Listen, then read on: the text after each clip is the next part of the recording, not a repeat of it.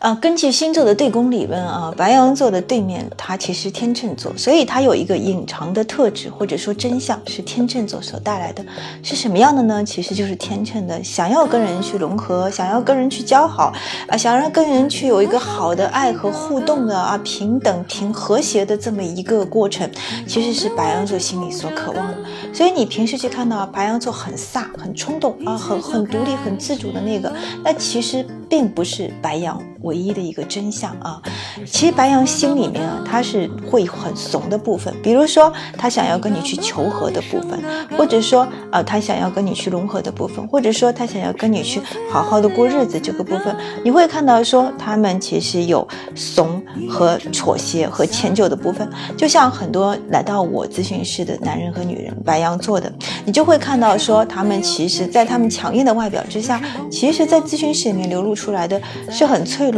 或者说很有点依赖自己的伴侣关系的这么一个倾向，哎，你也可以看到说，嗯，前一段时情的那个王力宏事件的女主角，她的前妻李金磊，她其实就是太阳白羊座，你会看到她其实，在之前的自白信里面会。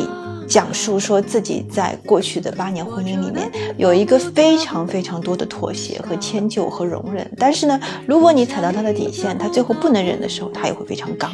所以说白羊座啊，你要去展现或者说体现发展你对宫天秤座天秤座的特质，你就要先去明白自己有这么一个需求，不仅有强硬的自我的需求，同时也要有想要跟他人去融合的需求，想要去展示说我不弱，但是我可以。在爱里面为你示弱的这么一种特质，试试看，你可能会有惊喜的发现。